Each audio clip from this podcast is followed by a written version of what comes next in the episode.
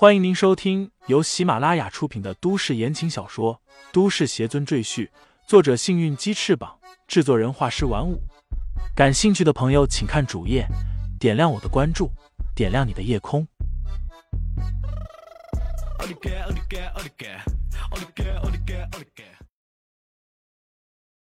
第二百八十六章上门算账下。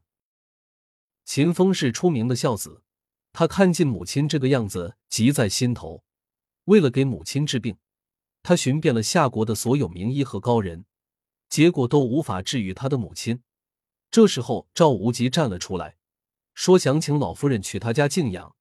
赵静在旁边也极力推荐，于是秦风便同意让赵静陪着自己母亲回到赵家静养。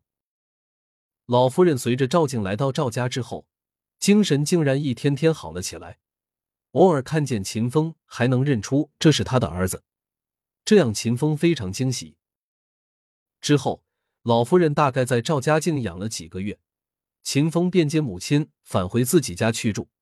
没想到一回到秦家，老夫人又陷入了昏迷状态，好不容易醒过来，嘴里就捣鼓着要回赵家。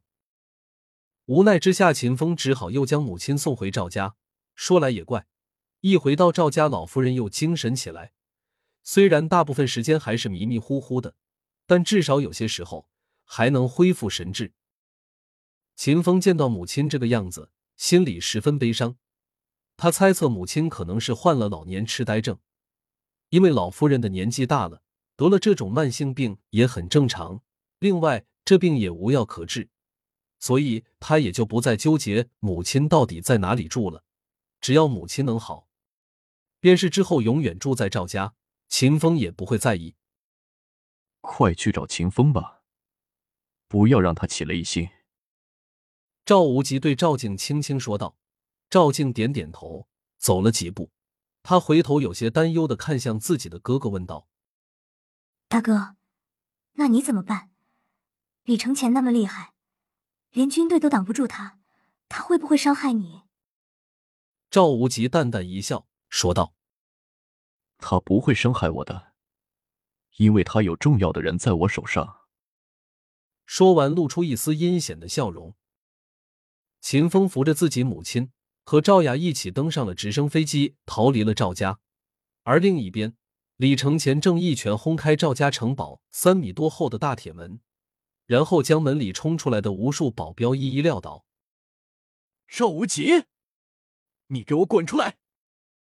李承前站在城堡的大厅里，气运丹田，一声大吼，整个城堡仿佛都在瑟瑟发抖。赵无极哪敢露头？他在监控室里通过摄像头看着李承前，用扩音器向李承前喊话：“李承前，你不要以为自己有一些本事就可以为所欲为。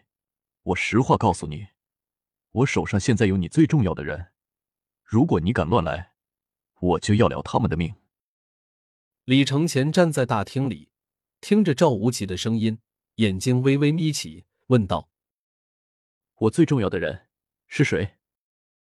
他话音刚落，便见大厅左侧有一扇大门打开，从里面走出了一行人来，为首的竟然是李承前的弟弟李承坤，而跟在李承坤后面的竟是乔家三口人。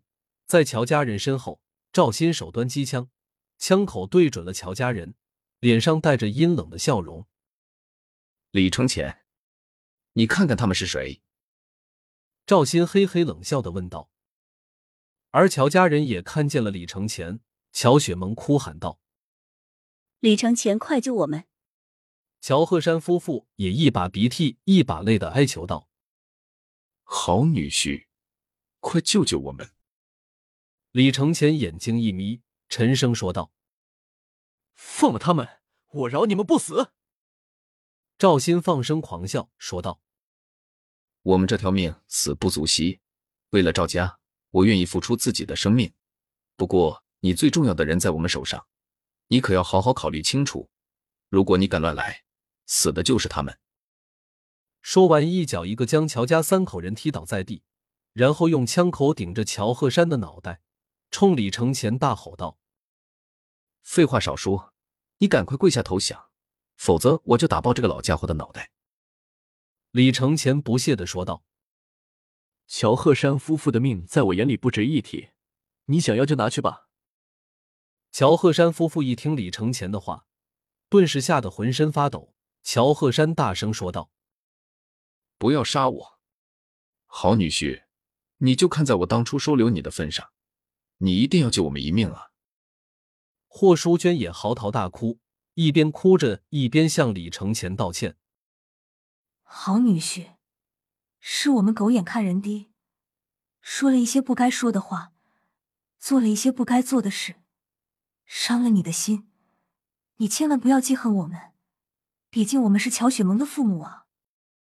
他打起了女儿这张感情牌。李承前，我求求你救救我的父母，我求求你了。乔雪萌也哭着向李承前哀求。李承前锁起眉头。乔鹤山夫妇的命在他眼里，甚至连蝼蚁都不如。但乔雪萌的话，他却无法不闻不问。那毕竟是师尊的化身啊。于是他沉吟片刻，说道：“今天我可以救你们，不过我承诺你们的三次机会，今天全部兑现。我欠你们恩情也全都还给你们了。日后我和你们乔家再无任何瓜葛，你们可同意？”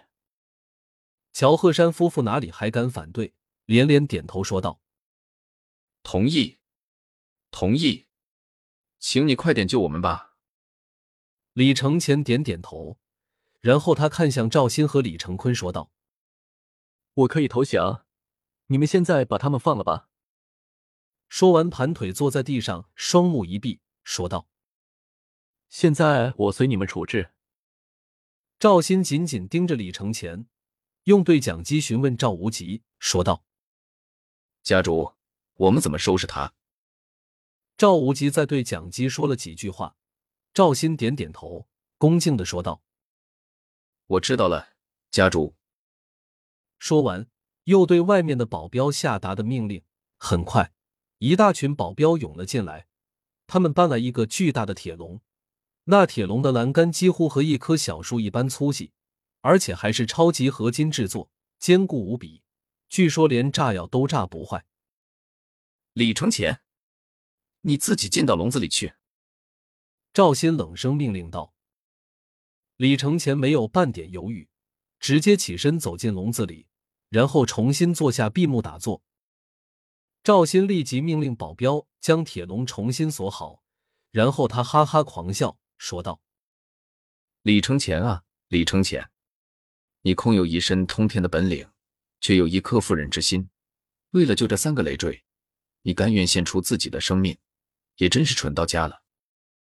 说完，他一招手，便见一群保镖搬来大批炸药，堆积在铁笼四周。乔雪萌眼看的炸药堆得像小山一般，她甚至怀疑这些炸药一旦引爆，甚至能将这座城堡夷为平地。他惊恐的大喊道：“你们要干什么？”不要这样做，不要炸死李承前。而乔鹤山夫妇则急忙拉住女儿的手，让她少说两句。对于他们来说，李承前的死活他们才不在乎，只要他们能活就行，完全不去考虑李承前是为了他们才落入现在这种困境的。等所有的炸药都堆积完毕之后，李承前的笼子已经被炸药严严实实的遮挡住了。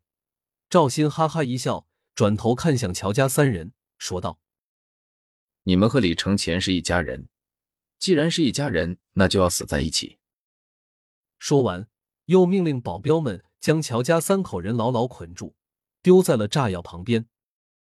乔家三口人都吓傻了。乔鹤山挣扎着爬到赵鑫脚边，哀求道：“大爷，不是说好了放我们走吗？您不能食言了。”听众朋友们，本集已播讲完毕，欢迎订阅专辑，投喂月票支持我。你的微醺夜晚，有我的下集陪伴。